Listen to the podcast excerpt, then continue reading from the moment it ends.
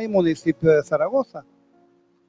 Entonces, es una comunidad bastante pobre que hemos trabajado en el pasado ahí, pero por la situación de violencia del país, paramos. Hoy hemos retomado el trabajo otra vez. Este, muy lindo, hermano. Mira la gente bella, los, los hombres, los búfalos exmojados que, que, que, que hay acá. Este, no, me gusta porque van a ir a acompañarnos ese sábado que Fabricio mencionó, 20, 25. Qué lindo eso, hermanos. Es que estamos predicando el Evangelio y con la visión de que algún día eso va a ser otra iglesia, porque para eso estamos y ahí hay pocas iglesias en esa comunidad, pero sí necesita la palabra de Dios. Usted no tiene idea, hermano, con la necesidad que esas personas llegan. Así es que sus oraciones, por favor, por Chilama. Los que han ido a la montaña acuática han pasado por Chilama porque se pasa. La montaña acuática son unas piscinas que hay ahí bien bonitas. Bueno, gracias a los hermanos que van a acompañarnos. Y yo siempre les he dicho, pueden ir las veces que quieran. A lo mejor de ahí sale el pastor de ahí, ¿verdad? Bueno, quién sabe. Dios es bueno, Dios es bueno.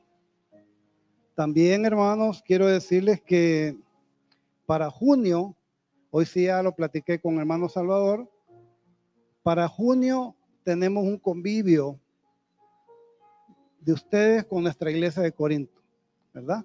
Entonces va a ser un domingo por la tarde, a las 2 de la tarde. Entonces quiere decir que ustedes se van a movilizar a Corinto y vamos a tener un tiempo inolvidable.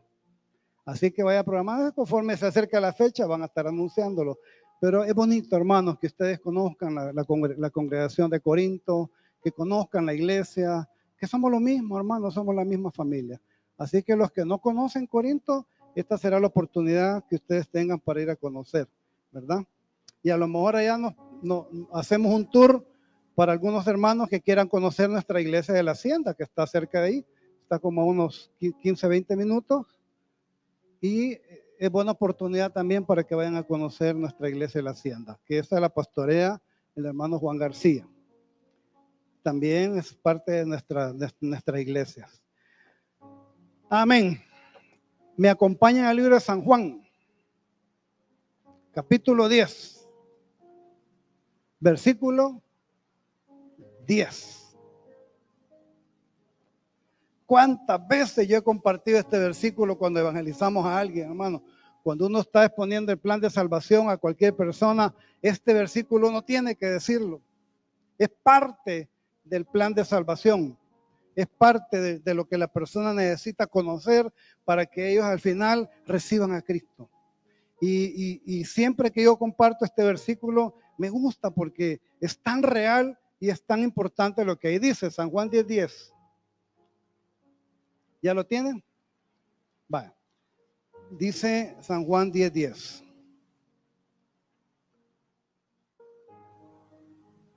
El ladrón no viene sino para hurtar y matar y destruir. Yo he venido para que tengan vida y para que la tengan en abundancia. Aquí está hablando un contraste entre Satanás y Jesús. Este ladrón es Satanás, el diablo. Y la intención que él tiene sobre la vida de cualquier persona es matar, robar y destruir. ¿Te das cuenta? Y lo hace con mucha diligencia y, y éxito, ¿verdad? Por eso hay tanta gente hoy en día que sus vidas andan destruidas. ¿Por qué? Porque este personaje que aquí le llaman ladrón está matando, robando y destruyendo la paz, la vida, familias, todo. Increíble. Pero el contraste lo da la otra parte del versículo y ahí está hablando de Jesús. Y en Jesús dice, yo he venido, ese yo de Jesús, yo he venido para que tengan vida y para que la tengan en abundancia. O sea, dos estilos de vida completamente distintos, hermano. Opuestos. Uno que es una vida separada de Dios, donde yo debo estar dispuesto a que cualquier cosa me puede pasar, fracaso, lo que usted quiera, versus una vida abundante que ofrece Jesús. Pues no cuesta entender ni con un dedo de frente si yo dijera cuál de las dos estilos de vida yo, deseo tener para mí. Claro, cualquier persona diría, no, yo quiero la vida abundante que Jesús nos da. Y es correcto. Pero en la práctica no vemos eso, hermano. Si eso fuera tan fácil, si eso fuera tan elemental, entonces todo el mundo buscáramos el estilo de vida que Jesús da. Pero usted sabe que tanta gente no quiere nada ya con Jesús. Es más, se están burlando de los cristianos, lo que usted quiera. O sea, como que los tiempos van cambiando y la fe de muchos se está pagando y el interés por conocer a Jesús de muchos ya no lo tienen. Esas cosas van a existir, hermano. Van a existir. Pero eso no quita de que Jesús da vida eterna y que Jesús da una calidad de vida. O sea, lo que la gente piense no quita en lo absoluto la verdad bíblica. Y nosotros los cristianos creemos en las verdades bíblicas independiente de lo que piense cualquier corriente independiente.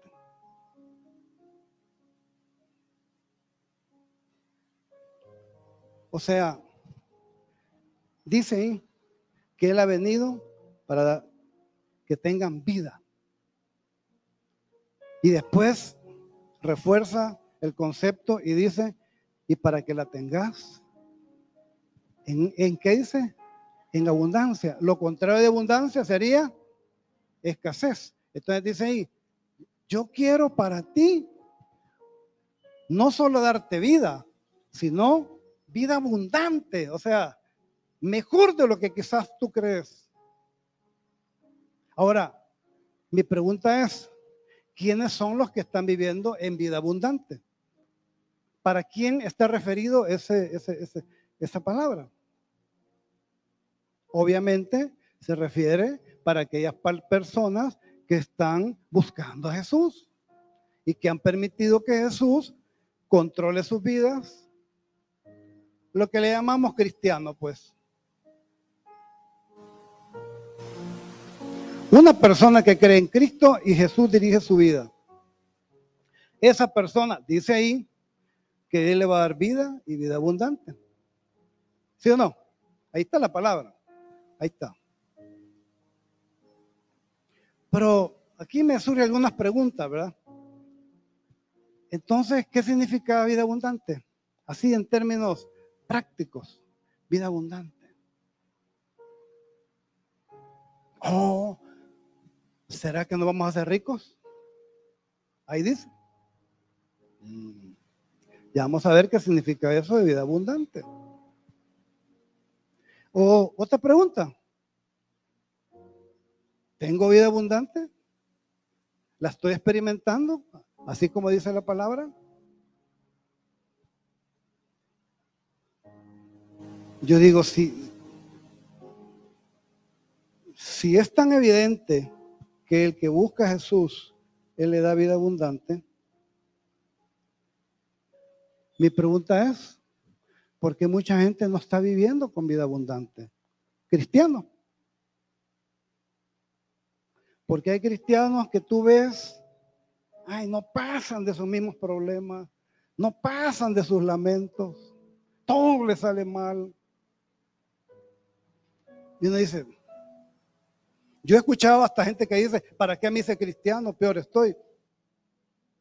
Algo anda mal ahí. La palabra no anda mal, algo anda mal ahí en la vida de las personas. Porque si yo me hago llamar cristiano, automáticamente califico para este estilo de vida, que digamos que es vida abundante. Porque imagínense, 1 Corintios 3, acompáñenme. Pablo era un, esta iglesia de Corinto, que a esta iglesia de Corinto Pablo le dedicó dos cartas, que es primera y segunda de Corintios. Es bien tremendo, hermanos, porque la iglesia de Corinto era una iglesia Pablo luchó con la carnalidad de esos cristianos, hermanos, o sea, como que eran tremendos estos hermanos de Corinto. Y estas cartas explican eso y por eso Pablo en estas cartas hace muchas aclaraciones. Mira, no es así, no que es de esta manera. Y a saber qué calibre de gentecita había ahí, hermanos, que Pablo expresó cosas que, que yo digo, wow, de verdad que era tremenda esa gente. Por ejemplo, 1 Corintios 3. Imagínate Pablo escribiéndole a sus mismos hermanos de su cuerpo de Cristo, del mismo cuerpo de Cristo, de la iglesia de Corinto. Y viene Pablo y les, escribe de la siguiente manera, capítulo 3, versículo 1. Dice, de manera que yo, hermanos, hermanos, está refiriéndose a quién? A la iglesia, pues, a los hermanitos, pues. De manera que yo, hermano, no pude hablaros como espirituales, sino como a carnales, como a niños en Cristo, como dicen, mira, con ustedes no, no pude, no pude. Muy carnales, porque después dice, versículo 2, os di beber leche y no vienda, porque aún erais capaces, ni sois, no, porque aún no erais capaces, ni sois capaces todavía, porque aún sois carnales. Ahora, ¿a qué se refería eso de carnales? No que comían carne, no, a eso no se refiere cuando uno dice carnal, ¿verdad? Ahí implica, porque aún sois carnales, pues habiendo entre vosotros, ¿qué dice? Celos, contiendas, disensiones. No sois carnales y andáis como hombres. Pero ese permite, estamos hablando de gente de la iglesia. Aquí no está hablando de, de cualquier gente en la calle, hermano. Aquí está hablando de personas que él conocía en la iglesia, en la iglesia. ¿Ya? Viva Argentina. Ahí está. Bienvenida, hija.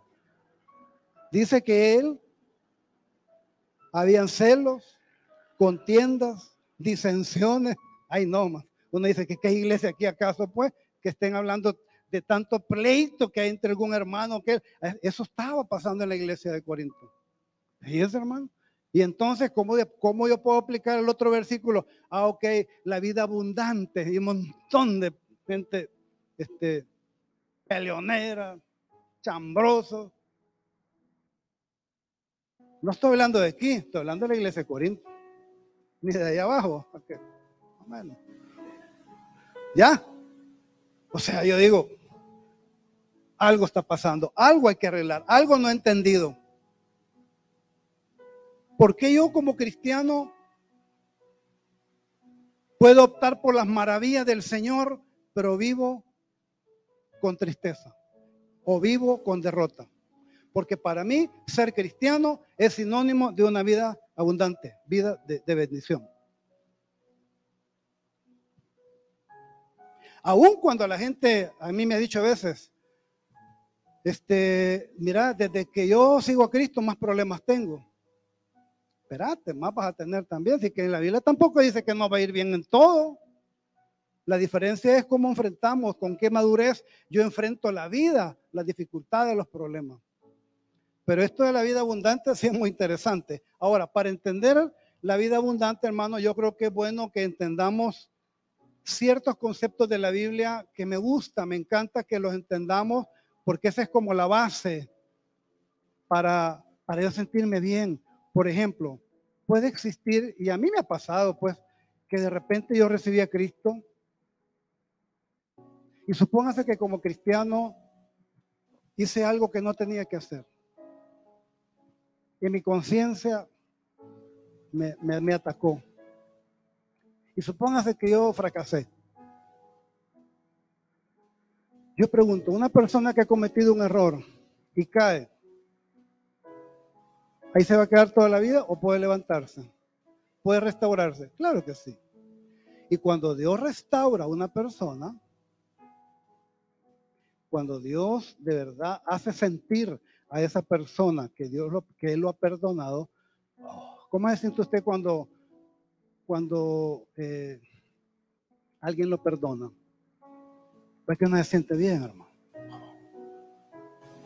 Pero puede existir el caso de que yo cometí algo, sé que Él me perdonó, pero ahí ando con la culpabilidad.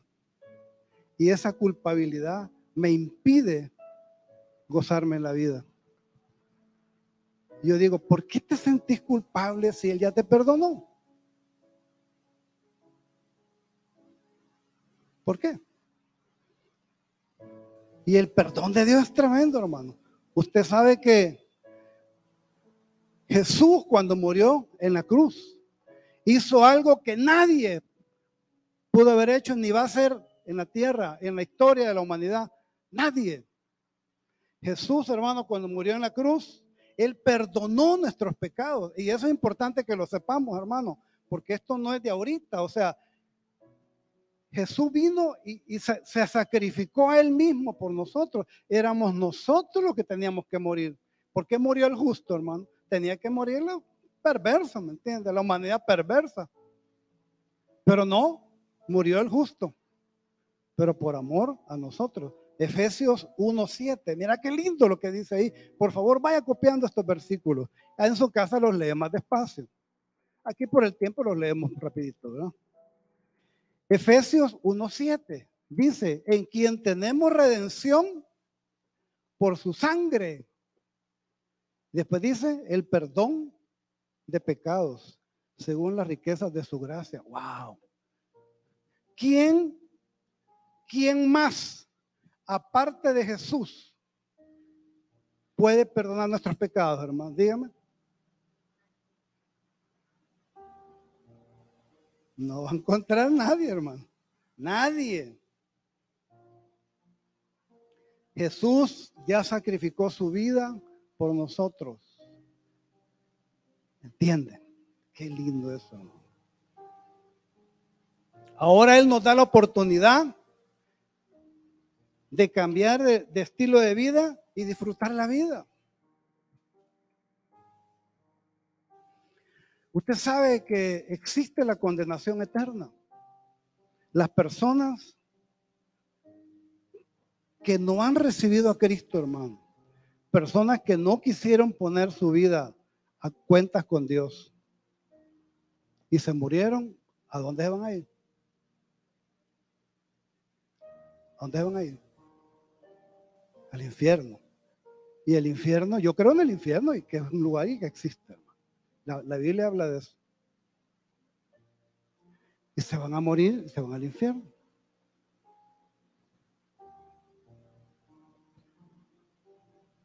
Este, y esa persona que se puede ir al infierno puede llamarse papá, mamá, hermanos, hijos. ¿Entiendes? Por eso es urgente que las personas reciban a Cristo porque el recibir a Cristo cambia mi destino eterno, pues. El destino eterno cambia. Yo aquí, hermano, voy a ser José Damián González Jiménez con mi, número de DUI hasta que me muera. Y de ahí van a tener que ir a sacarme la partida de función a la alcaldía. Ahí termina. Ahí termina la historia.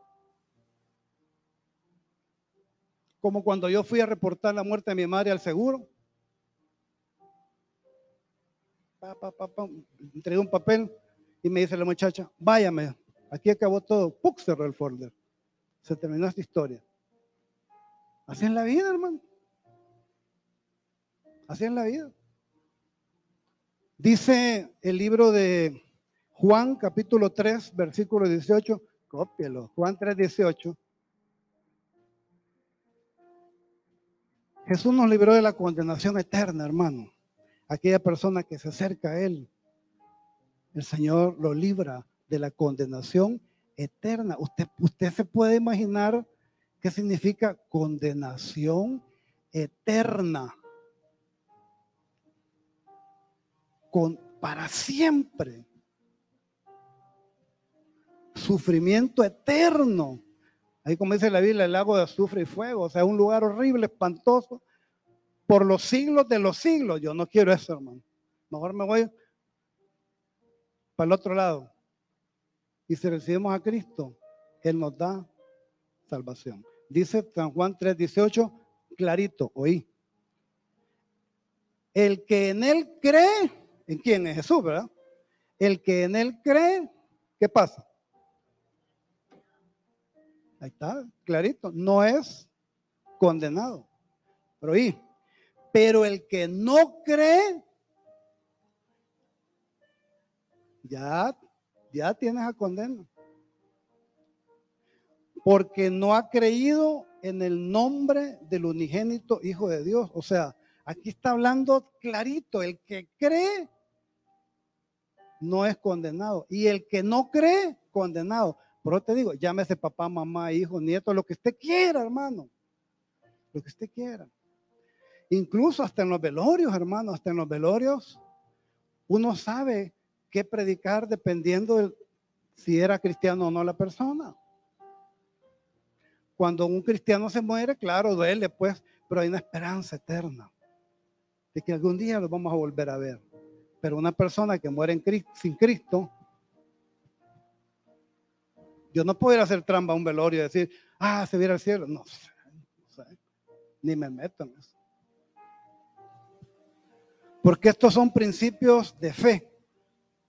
O sea, los cristianos creemos esto que yo estoy diciendo, hermano.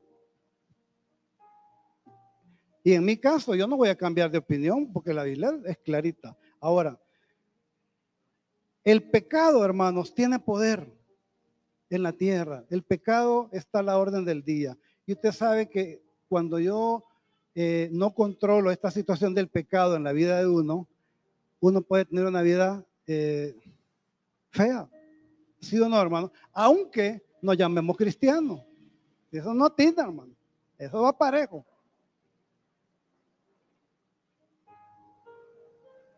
Por eso hay tanta gente que está sumida en pecado. Cada vez peor. Hay sociedades que están terribles. Si nuestra sociedad está, está mal, hermano, hay otros que están, pero peor en otros países. Porque hay mucha gente que no le interesa buscar de Dios. Ahora, ese es el poder del pecado, el poder que tiene para atrapar a la persona y destruirla como dice San Juan, ¿verdad? Matar, robar y destruir, si es la intención. Nosotros, ¿por qué nos libramos, hermano? Y somos inteligentes y recibimos a Cristo. No, porque a ver cómo estuviéramos. Yo quizás muerto estuviera. Imagínense cómo hubiera sido su historia si usted no hubiera buscado de Dios. Uno sabe, pues unos han sido más locos que otros. Y, te digo, el peligro de la muerte está a la orden del día. Y dice el libro de Segunda de Tesalonicenses 3.3. Pero fiel es el Señor que os afirmará y guardará del mal.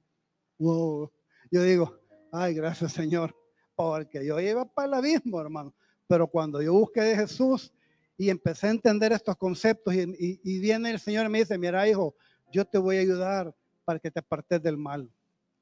Quiere decir que los cristianos tenemos el poder de Dios que es suficiente para nosotros, hermano, apartarnos del poder del pecado. No sé si me explico. Por eso los cristianos cambiamos. ¿Por qué? Porque cambiamos estilos de vida, hábitos que teníamos, pecados que renunciamos. Porque yo no soy cristiano de nacimiento y tal vez muchos de los que estamos acá. ¿Entiende? Pero cuando recibimos a Cristo empezamos a tener una vida diferente. Donde más creemos en la libertad en Cristo Jesús que en la esclavitud del pecado.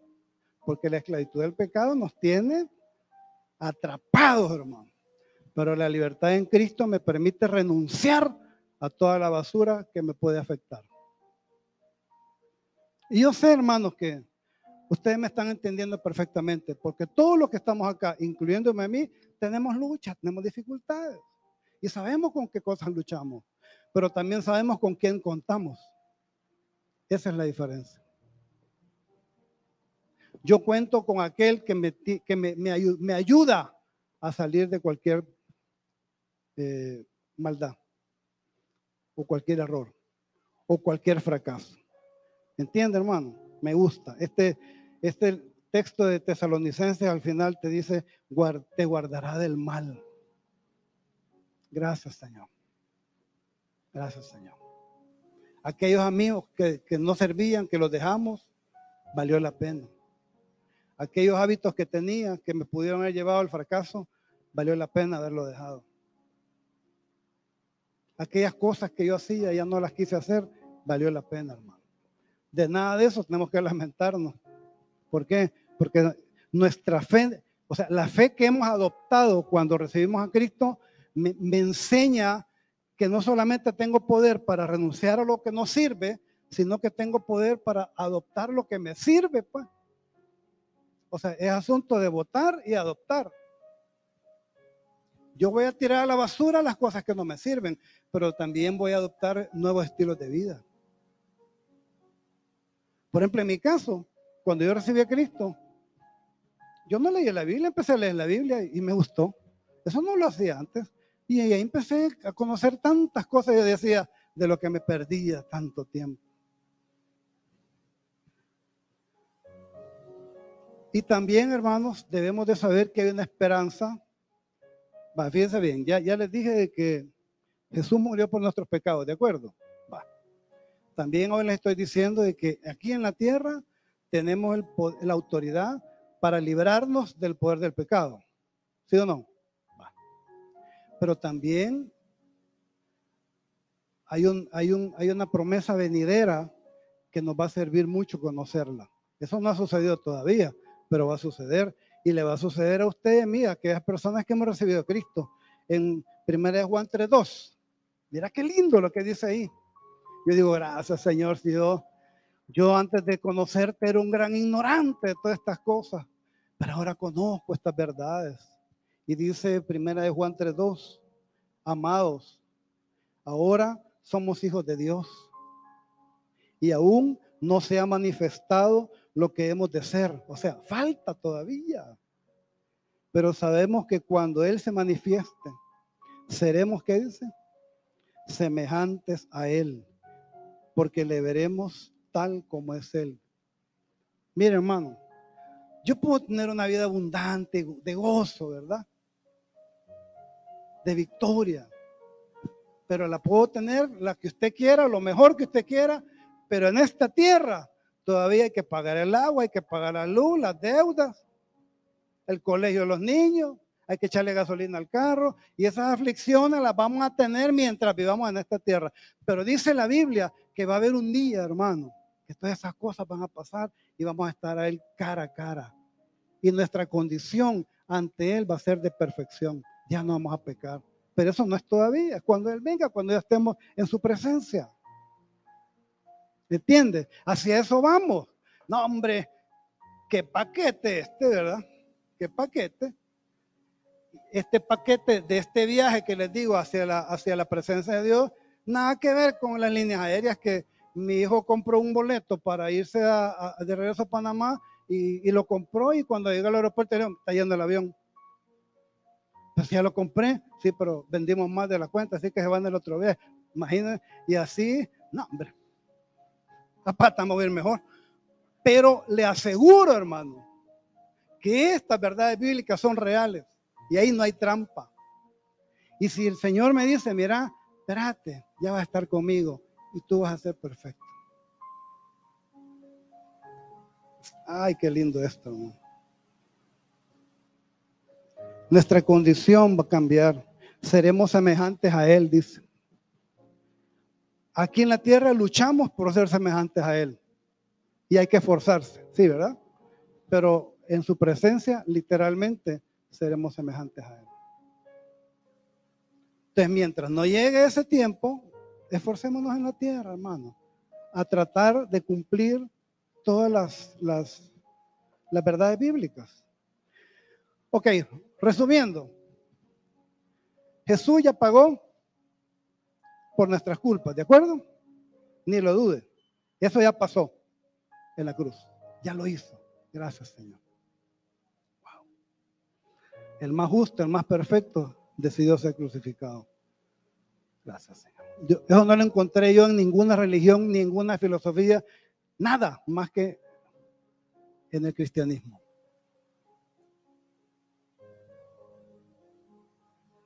Número dos, Jesús nos regala una vida abundante. También nos está regalando una vida eterna, que la vamos a gozar un día. Amén.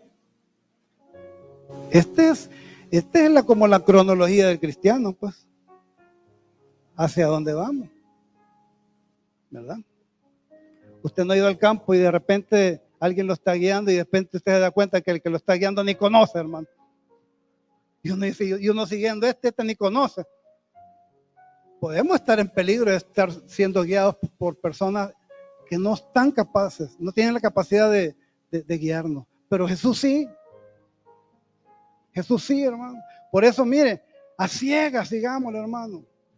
Y luchemos para que nuestra vida sea una vida victoriosa. Si, si el cristianismo no es para estar derrotado, hermano. No.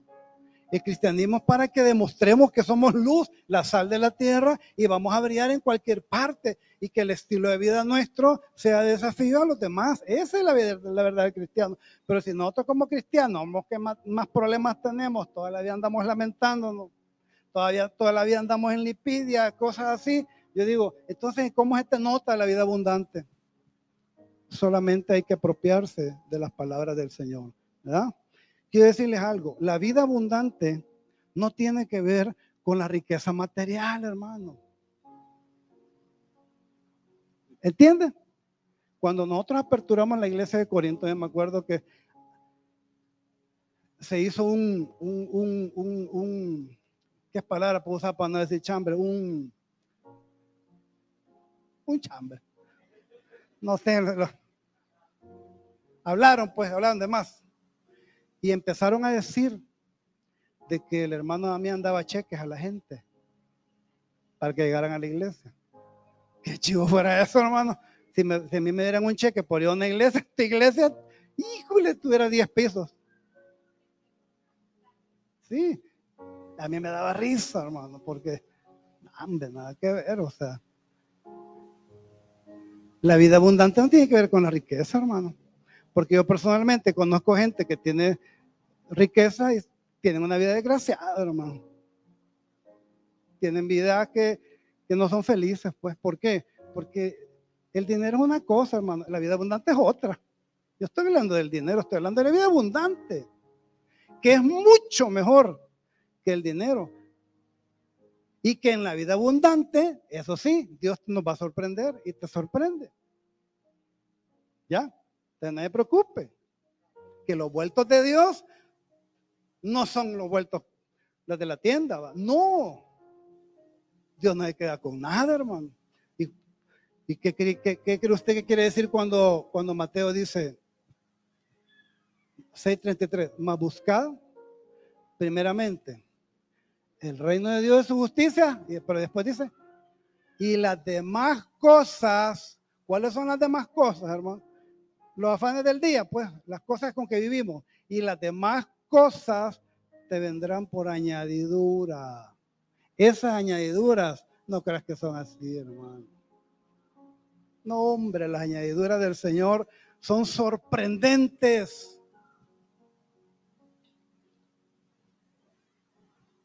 Una vida abundante, hermanos, es vivir, en pocas palabras, bajo los principios del reino de Dios.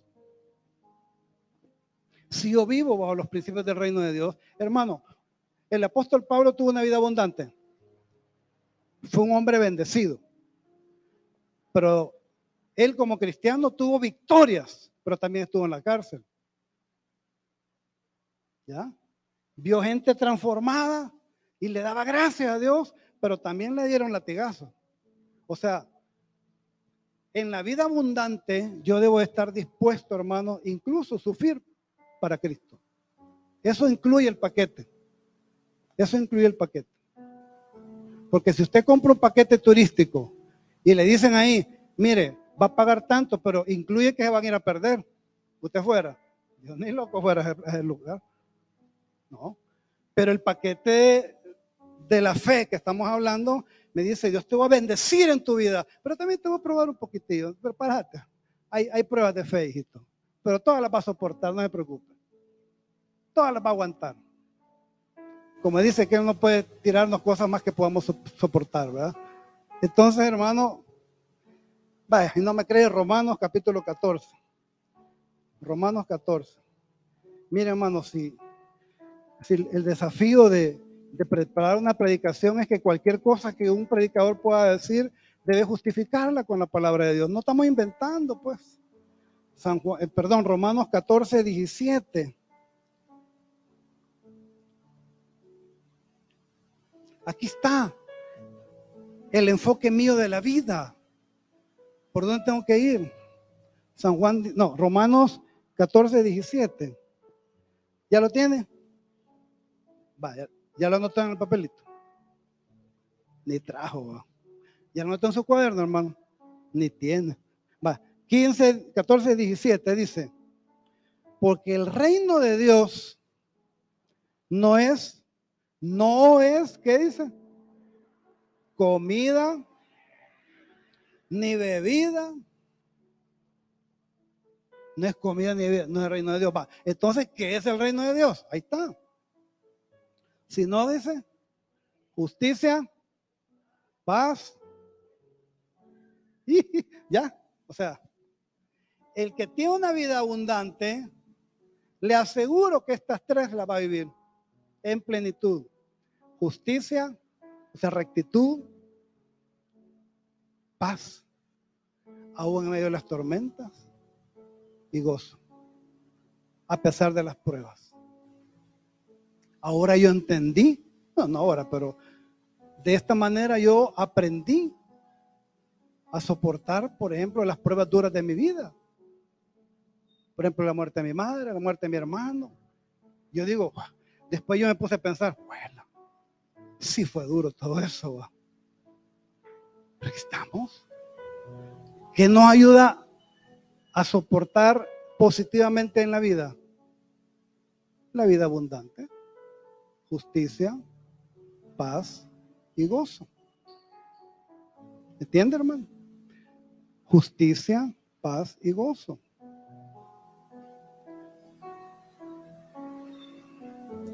Una vida abundante es que mi vida sea consagrada al Señor. Ni tampoco presentéis vuestros cuerpos, nuestros miembros al pecado como instrumentos de iniquidad, sino presentados vosotros mismos a Dios como instrumentos de justicia. Yo debo presentar mi cuerpo. Hermana, aquí ya debo terminar, hermana. Ya, va. Démoslo. Plan B de un pastor va. Pa, ya, aquí ya la traía, resumida. Este, Anote usted Salmo 37 del 3 al 6 y usted lo lee en su casa. Pero ahí hay unos textos tan poderosos que los principios se los voy a dejar. En el versículo 3 dice que tenemos que confiar en Jehová. En el versículo, ahí mismo en el 3 dice que debemos de hacer el bien. En el versículo 4 dice que debemos deleitarnos en Jehová. Y en el versículo 7 dice que tenemos que aprender a guardar silencio cuando las cosas no las entendemos, usted mire, guarde silencio que el maestro está trabajando. De esa manera, termino esta enseñanza, hermano. La vida abundante es permitir que Jesús fluya en nosotros. Los principios los vivamos. Pero mientras estemos en esta tierra, hermano, uno, confiemos en Dios. Dos, hagamos el bien. En la acción, ¿verdad? Tres, deleitémonos en Jehová. Busquémosle y disfrutemos su presencia. Y cuatro, cuando esté en momentos difíciles de su vida, guardemos silencio, que Dios sabe lo que está haciendo. Gracias, Señor, por este momento. Te bendecimos. Señor, permítanos tener una vida abundante cada día. En esta tierra, Señor, sí podemos ser felices, sí podemos tener paz, sí podemos vivir con tus principios. Muchas gracias. Gracias por esta congregación tan linda, Señor. Gracias. Bendecimos a cada uno de los que ha venido acá, Señor. Y declaramos que tenemos una vida abundante. Te decláralo y vívalo, en nombre de Jesús. Gracias, Señor porque es en tu nombre que hemos orado. Amén.